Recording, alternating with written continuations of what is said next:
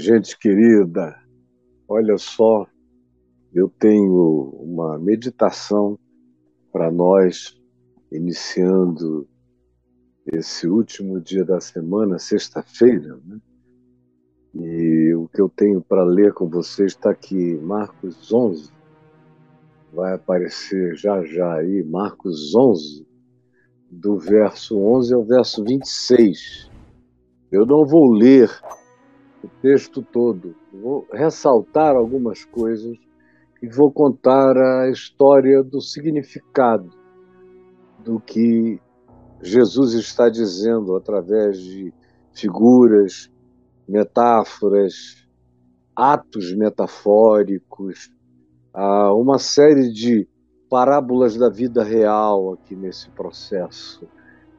Quando a gente aprende a ler o que vem antes e o que vem depois, frequentemente você recebe uma luz para compreender o que, se você lê de modo estanque, você não vai compreender jamais. Porque, como qualquer outro livro, os evangelhos também têm contexto antecedente, têm contexto consequente. Frequentemente, aquilo que você lê no momento só é compreendido se você estiver vindo lendo e continuar a leitura. Aí você diz: Uau! Se a sua mente tiver e mantiver a arquitetura da palavra que você vem lendo mantida no coração. Eu quero falar sobre esse tema que você está vendo aí, que é o fruto mentiroso. Esse é o tema. É o fruto mentiroso. É, a gente pensa que vai ter fruto, mas é mentira. É só aparência. É o que Jesus denuncia mais uma vez aqui. E eu digo mais uma vez, porque provavelmente essa seja a denúncia mais recorrente que Jesus faça nos quatro evangelhos sobre a hipocrisia, o mascaramento, essa apresentação performática, esse ente de divulgações que não correspondem à verdade nem à realidade, o que produzia em Jesus verdadeiro asco, é uma coisa vomitante para ele. Como ele chega a usar essa expressão, escrevendo na carta que João escreveu às igrejas do Apocalipse, ele diz a Laodiceia: Eu estou a ponto de vomitar-te da minha boca porque tu não és nenhuma coisa nem outra. Tu és o que ninguém suporta. Ninguém consegue beber água morna da ânsia de vômito. Vocês, para mim, são como água morna. Não é frio, não é nem quente. Não dá para fazer nada. É, fora da possibilidade de uso. Vocês são o enjoo divino. Vocês são a náusea divina. E é uma coisa muito ruim quando você é caracterizado por Deus como a náusea de Deus, que foi o que Jesus disse aos laudicenses: vocês são a minha náusea. Eu estou a ponto de vomitar vocês da minha boca.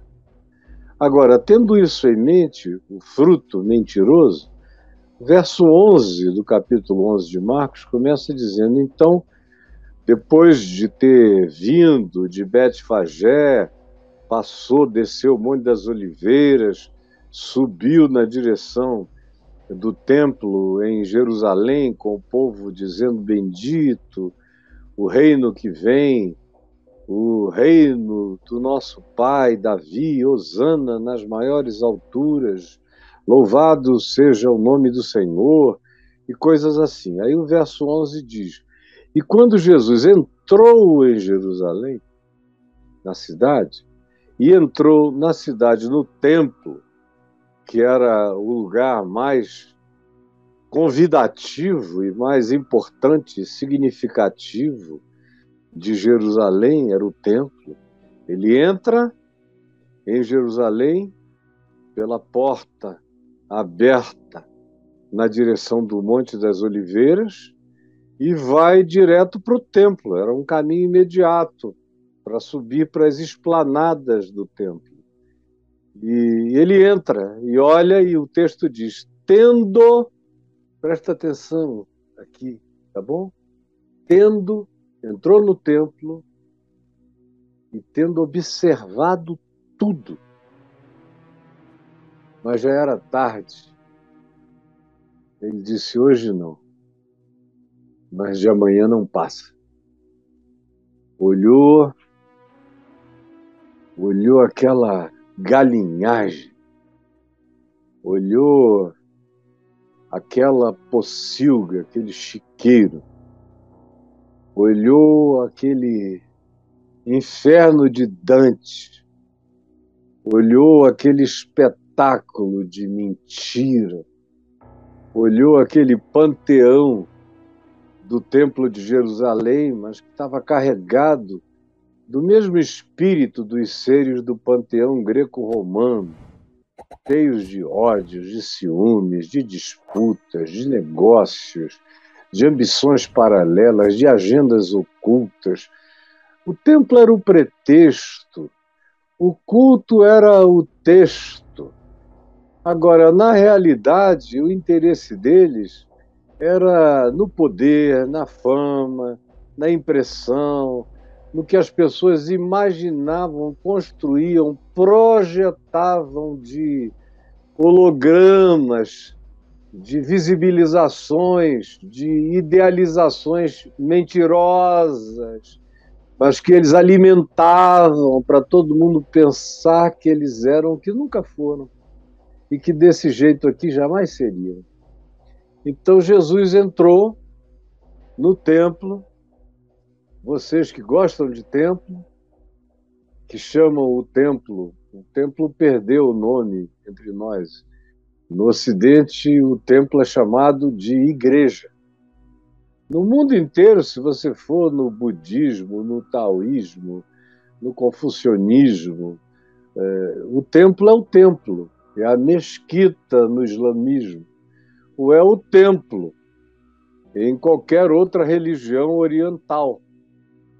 Foi no cristianismo e antes disso no judaísmo que quando destruíram o templo eles criaram a sinagoga, que passou a ser o equivalente ao que os cristãos chamavam de igreja que era a congregação, o ajuntamento. É a mesma coisa da sinagoga judaica, é a ideia da congregação do ajuntamento dos cristãos, da igreja, que é mais do que um ajuntamento, é uma vocação, são os chamados, são os desintocados da sombra de Platão trazidos para a luz do Evangelho. É um grupo, portanto, que se reúne em torno da fé, da luz, da verdade, do serviço, da adoração, da entrega de suas vidas a Deus no mundo como dons vivos para serviço do próximo. Esse é o espírito do que deveria ser igreja tem nada a ver com prédio, nem com templo, nem com santuário. Tanto é que os primeiros cristãos não tiveram templo nenhum até o quarto século. E o Apocalipse nos diz que a Nova Jerusalém não tem templo, não tem santuário, tem igreja, mas não tem templo, tem povo de Deus, mas não tem templo, não tem religião. Tem uma adoração ao invisível, mas Deus continua sem cara. E o cordeiro não é alguém sentado num lugar para ser visitado. É a luz que invólucra, que cobre todos os homens, e a luz do cordeiro é Apocalipse 21 e 22, para quem não quiser ter dúvidas sobre o significado da eternidade. Então, voltando aqui à vaca fria do templo, do santuário, das pedras, da idolatria temático-religiosa, da adoração à adoração, da adoração ao louvor da adoração, da adoração aos levitas cantores, da adoração aos líderes da religião. Tudo é adoração. Só Deus não é adorado. Só a verdade não é contemplada. Só a sinceridade não é rasgada. Continua tudo com véu, tudo com burca. As verdadeiras caras continuam ocultas. As pessoas só carregam máscaras e sombras e vão para o templo mentir para si mesmas, uns para os outros, e mentir a Deus. Porque tem gente que cai num alto engano tão grande que acham que até Deus está enganado pela persona sem pessoa, pela performance sem verdade, sem essência, sem estofo sem carnegão, sem o âmago, sem o cerne do espírito, que é a própria manifestação da verdade de ser em Deus, com o coração em arreganho transparente na presença da luz. Então Jesus olhou, oh, que coisa nojenta, asquerosa, mas já está tarde está escuro. E o que eu tenho que fazer precisa ser feito à luz do dia. Aí no dia seguinte, quando eles saíram de Betânia, que era só voltar, fazer o mesmo caminho, do outro lado do Monte das Oliveiras, ou melhor, no cantinho ali do, da montanhazinha de Betfagé, que emenda com o Monte das Oliveiras, só descer um pouquinho já é a aldeia de Betânia até o dia de hoje. Então ele foi para lá dormir na casa dos amigos, Marta, Maria e Lázaro, descansar. No dia seguinte, quando eles voltaram cedo, sem terem comido nada, Jesus teve fome. E ele saiu provavelmente, propositalmente com fome, porque você não vê Jesus dar ponto sem nó no Evangelho. Tudo que ele deixa para amanhã, ele já viu hoje. E ele tinha visto tudo, tinha observado tudo no dia anterior. No dia seguinte, ele sai com fome e vê uma figueira de longe, vem andando, descendo o Monte das Oliveiras. Essas figueiras estão até hoje lá na subida, perto do tanque de Siloé tem duas ou três figueiras enormes, muito antigas. Eu já as conheço desde os anos 70, elas estão lá, dando fruto, e muita folha, dependendo da época do ano. Eu já comi dos frutos dela, dessas figueiras do sopé de Jerusalém. Jesus viu de longe aquela figueira ficou admirado, porque ela estava cheia de folhas, folhas. Aí ele foi ver se nela, porventura, já que ela estava cheia de folhas, ele acharia algum fruto. Há um detalhe botânico a ser esclarecido: é que a figueira é uma planta que dá primeiro fruto ela dá a folha depois. Primeiro o fruto começa a brotar, sabe jabuticabeira? E você vê o frutinho ali no galho.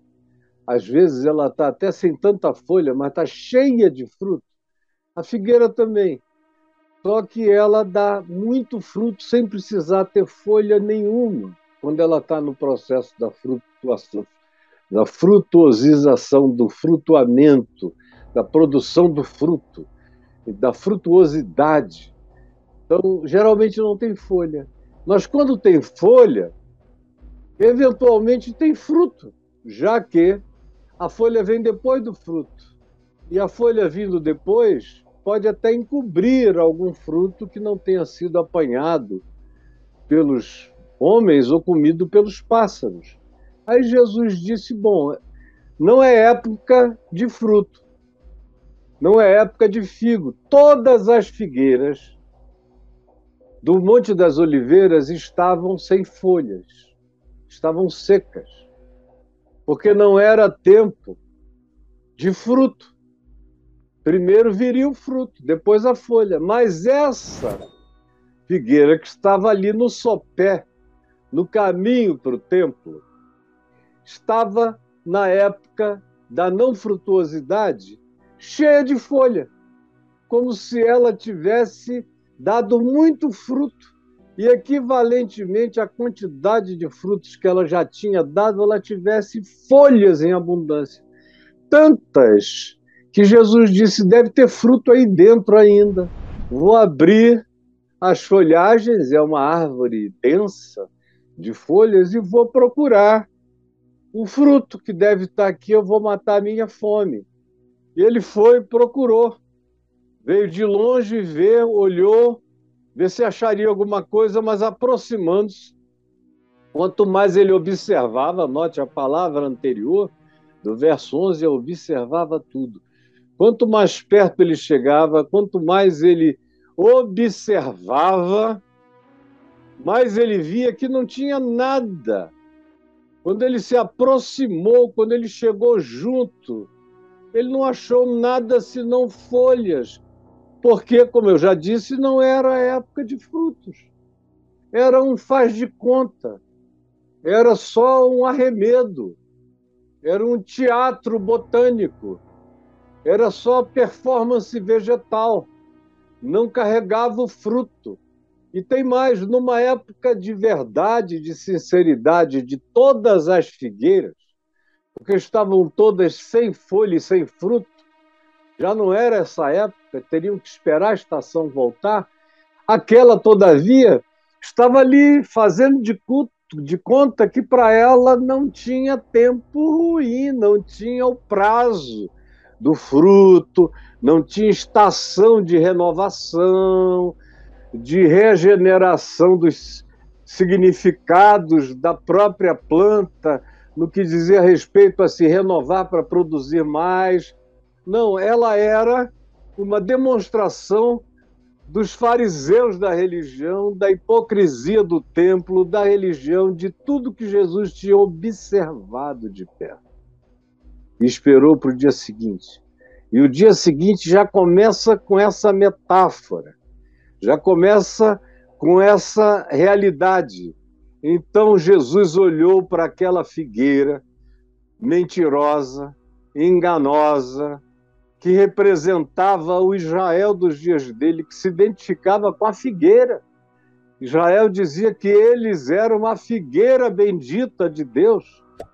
É por isso que em Romanos, no capítulo 11, Paulo diz que nós, os gentios, os pagãos, fomos enxertados na oliveira verdadeira, embora nós fôssemos uma oliveira brava.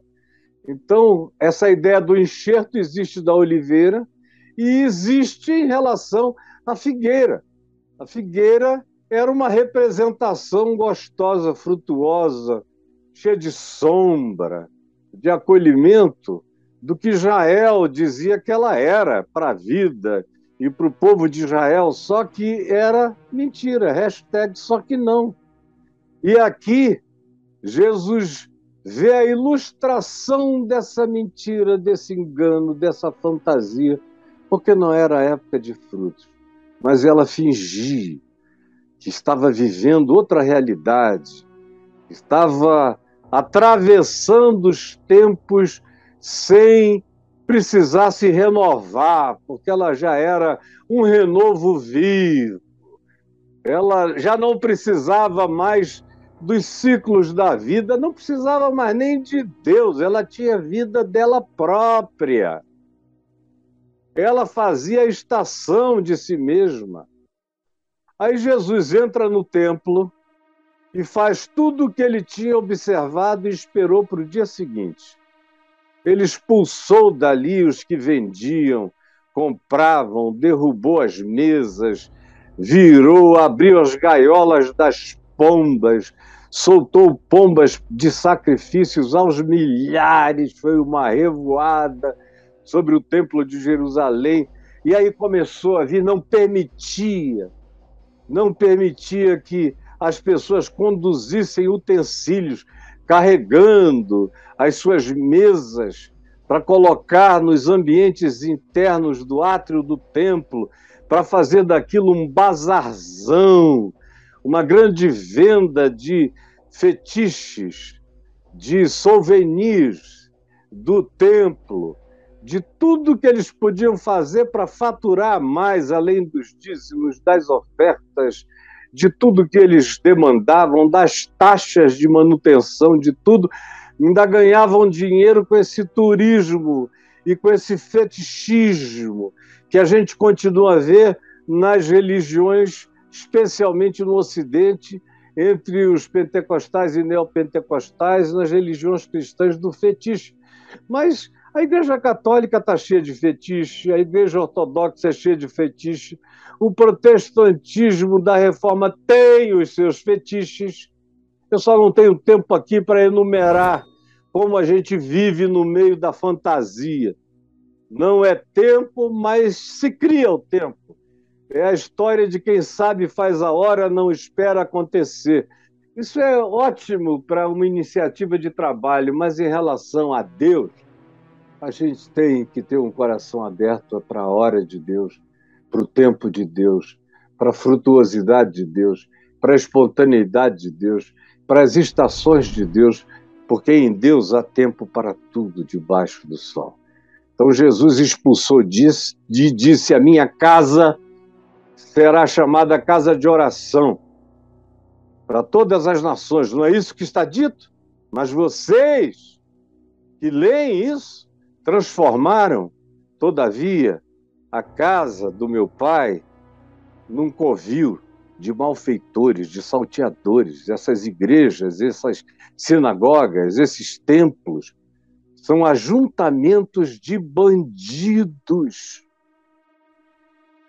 E os principais sacerdotes, claro, que eram os principais bandidos, e os escribas, que eram os teólogos, os acadêmicos, os que propunham as teologias, os catecismos e os usos e costumes, ouviam essas coisas e procuravam um modo, um jeito de acabar com ele, de calá-lo para sempre, de tirar-lhe a vida, pois tinham medo dele, medo da verdade, da liberdade, da soltura absoluta desse ente andante, da verdade ambulante, do Logos divino atravessando a história humana. O temiam, porque toda a multidão se maravilhava da sua palavra do que saía da boca dele.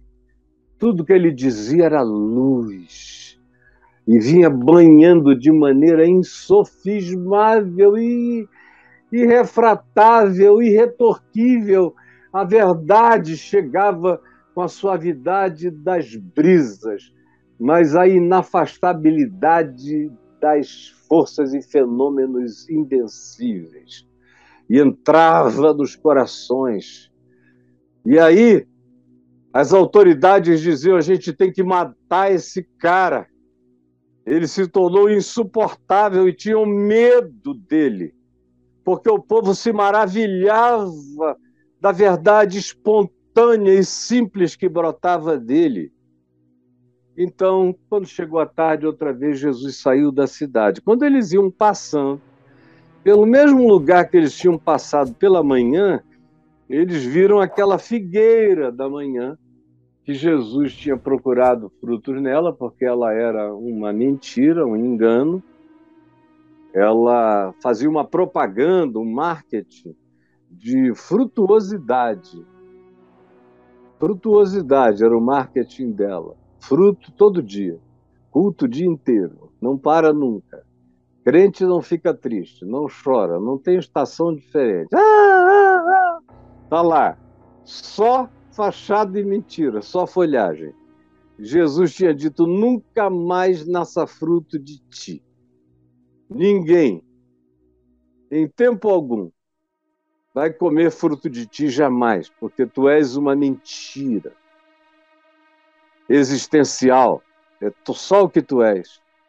Então, quando ele passa a tarde, Pedro olhou para a figueira e falou: Mestre, olha a figueira que tu amaldiçoaste. Olha lá, ela secou. Secou. Aí Jesus disse: Pedro, poxa, cara, tenha fé em Deus. Eu não mandei secar, secou. Eu não falei, a minha palavra não volta vazia, se cumpre. Secou. E não vai nascer mais fruto dela. E aí ele fala aqui de fé. Aproveita e fala. Vocês são pessoas que precisam crer no que vocês confessam como palavra da fé, baseada no espírito da fé baseada no evangelho, baseada na verdade, porque amaldiçoar essa fogueira, essa figueira não foi um capricho de Jesus. Foi uma metáfora que aludia ao que ele fez e ao que ele faria. Isso aqui é uma ilustração concreta, é uma metaforia absolutamente palpável. Então ele prossegue e fala de fé, afirma que sem fé não acontece absolutamente nada, mas que se a gente viver pela fé, a gente vai levar sustos extraordinários.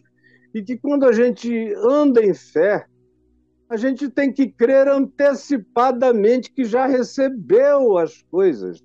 A fé não é uma loteria, é uma convicção, é uma certeza de coisas que se esperam, convicção de fatos que se não veem. E ele estimula os seus discípulos a isso. Mas então, quando eles saíram dali, eles chegaram na cidade, regressaram para Jerusalém no dia seguinte, e os principais sacerdotes e os escribas e os anciãos vieram lhe perguntar com que autoridade ele fazia aquelas coisas, expulsava e fazia tudo que tinha feito.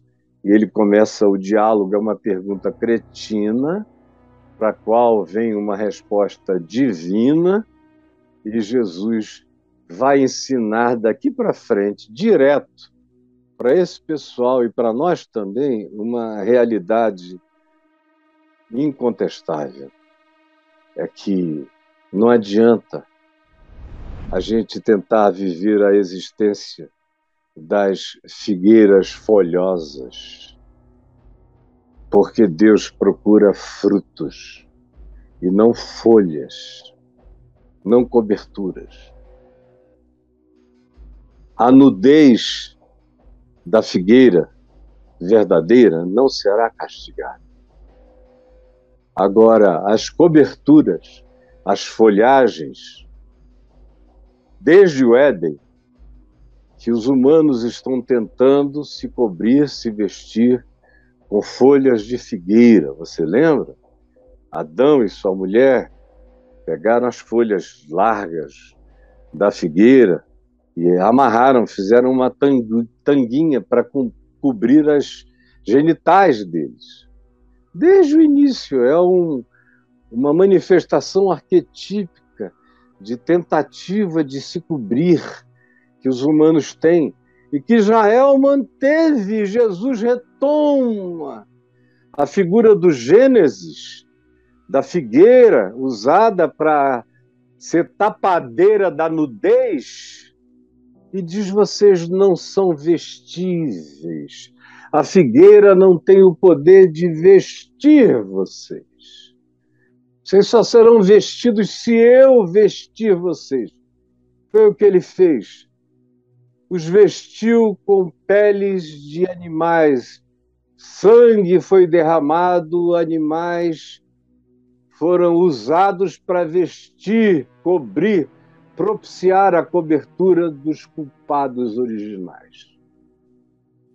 Justificados por Deus, vestidos por Deus, revestidos por Deus, é o mesmo princípio que vai se repetir o Novo Testamento todo e na linguagem de Paulo, ele toda hora fala de se revestir de Cristo Jesus. Mas Israel só se vestia de figueira, desde Adão para cá. Nunca se vestiu de absolutamente nada que fosse cobertura da justificação na graça, pela fé, pela ação de Deus, dizendo: Eu te perdoo, eu cubro, se tu andares comigo, se tu permaneceres em mim, eu permanecerei em ti. Mas não, eles queriam vida própria, mecânica, autonomia, Deus sob controle, Deus no sistema, Deus funcionando conforme os botões da conveniência. Até a figueira, Israel dava folha o ano inteiro e fruto, ninguém quer saber de fruto. A gente está interessado é na aparência das coisas. E é exatamente isso que estava acontecendo lá e é o mesmo que aconteceu em toda a história da igreja e que acontece aqui entre nós. É um festival de folhas.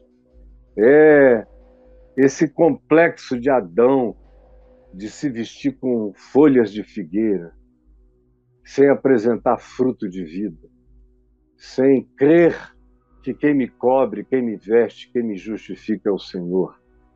E é a grande tentação da religião é fazer o cara não ser justificado por Deus nem pela fé.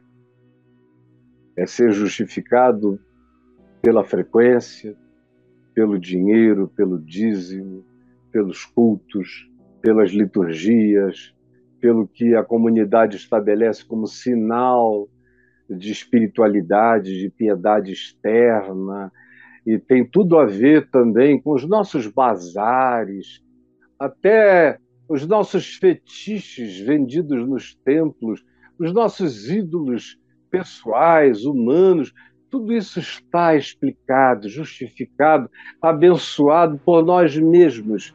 Nem Deus pode falar. Jesus tem que ficar calado. O evangelho praticado nesse ambiente gera vontade de matar. Quando eles veem alguém vivendo o evangelho, praticando o evangelho, expondo o evangelho, desmascarando a mentira deles, do templo, do santuário, da religião, eles ficam com ódio, ficam com inveja, porque essa palavra não os habita. Porque sem o templo, sem o dinheiro, sem o sistema, sem as funções, sem as politicagens, sem as negociações, eles não são nada, eles não existem, eles não têm Deus, eles não são coisa alguma, eles são só um faz de conta, um presépio, um aparato falso, é só folhagem. Deus está com fome, não tem lugar à mesa para Jesus cear, dizendo: abram a porta e eu entrarei e cearei convosco e vós comigo. Não há esse lugar.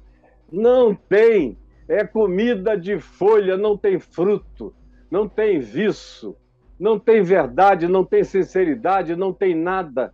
Só tem a disfarçatez, a mentira, o mascaramento, a hipocrisia. Chega, né? Chega. É a figueira sem fruto. Maldito. Aí Jesus disse: Nunca mais ninguém coma fruto de ti. Você já pensou o que é isso? E ele estava falando de Israel. E para nós ele fala da gente que se diz o Israel espiritual de Deus. A gente chama, muita gente então, chama os seus templos de Jerusalém espiritual, a casa do Senhor. O CEP de Deus, só fachada. Mas já pensou o que é Jesus dizer? Nunca mais coma ninguém do teu fruto. Você entra, você sai, você vai, sai com fome sai com fome, sai com fome. Você canta, pula, grita, geme, rebola, reteteia e se arrebenta no chão, rola para lá, rola para cá, sobe paredes de costa, grita, faz leãozinho, dá gargalhada, faz qualquer loucura. Toda a insanidade do hospício religioso você assume, mas é só folha, só folha. Deus continua com fome na tua vida. Não tem o que comer em ti. Não tem o fruto da sinceridade, da verdade, do quebrantamento. Não tem a produção do fruto do Espírito Santo, que é amor, alegria de Deus verdadeira, paz, bondade, longanimidade, fidelidade,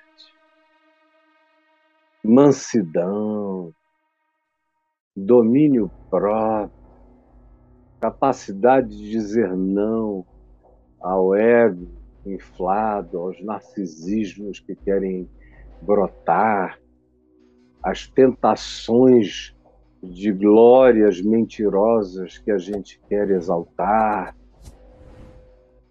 Sem essa presença da verdade em nós, o que fica é só aquilo que Deus disse a Adão, que disse a Adão: não cobre a nudez de vocês. Deus continua passando com fome, não há fruto a busca, a mão de Jesus que se estende não acha nada em vocês. E não queira, nem você, nem eu, não queiramos nós ouvir isso. Nunca mais ninguém coma fruto de ti, ninguém. Porque aí de dentro da tua vida não sai mais nada de vida de Deus. Quem me dera todos os líderes cristãos do Brasil e do mundo inteiro estivessem ouvindo essa palavra simples, simples, simples que qualquer criança entendeu, mas que eles não entendem nunca. E os que entendem não estão nem aí por, por causa e para o que compreendem, por uma razão simples. Como eu tenho dito esses dias, eles usam o nome de Deus, mas eles são ateus eles não creem. Eles preferem matar quem fala o Evangelho do que assentir em espírito e em verdade a palavra que sai da boca de Deus. Jesus, eu te peço que essa palavra singela, que eu já falei tantas vezes no curso da minha existência, desde que eu era um jovem pregando, eu falo essa palavra com as mesmas intensidades, com as mesmas aplicações, com as mesmas verdades. É o mesmo striptease. Todo mundo sabe o que vai encontrar no fim. Mas é tão pouca gente que abraça, que adere, e que decide viver por meio da revelação do nosso interior e da impotência total da nossa mentira quanto a disfarçar a nossa nudez na presença de Deus. Por favor, que esse, essa compreensão, esse entendimento se torne brutalmente constrangedor no nosso coração. É o que eu te imploro, agora, aqui, em nome de Jesus e na força do Espírito Santo. Amém e amém.